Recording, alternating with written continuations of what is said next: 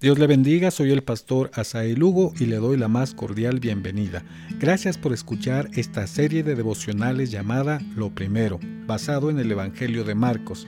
Hoy, 29 de julio del 2021, le invito para leer Marcos capítulo 1 de los versos 6 al 7. La Biblia dice, y Juan estaba vestido de pelo de camello y tenía un cinto de cuero alrededor de sus lomos y comía langostas y miel silvestre y predicaba diciendo, Viene tras de mí el que es más poderoso que yo, a quien no soy digno de desatar encorvado la correa de su calzado. Reina Valera 60.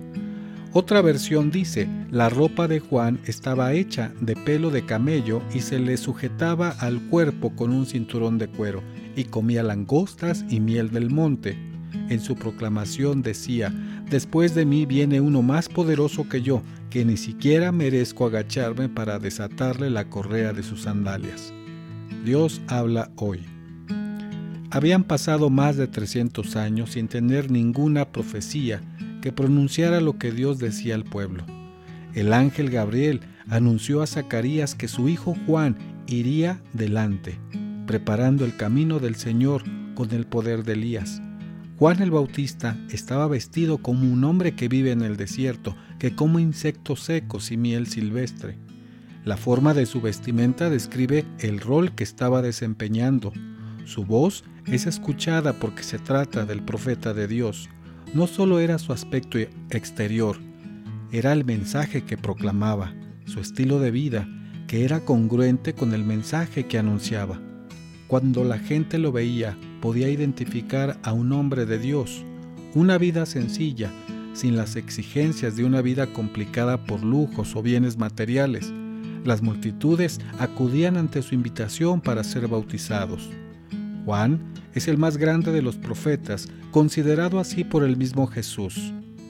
Jesús dijo, De cierto os digo, entre los que nacen de mujer, no se ha levantado otro mayor que Juan el Bautista.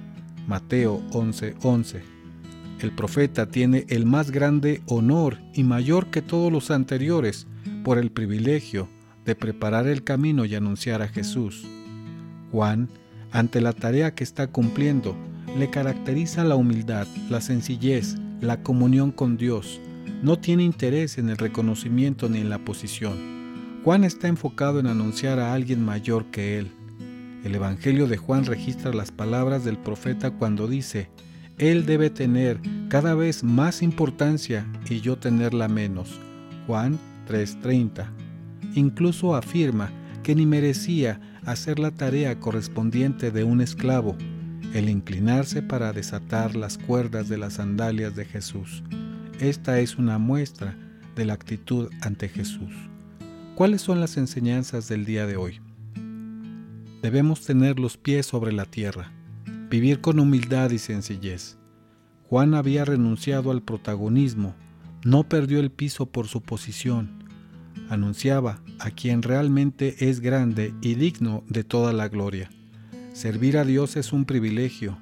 Cada uno fuimos llamados a una importante tarea, que no es más o menos que otra.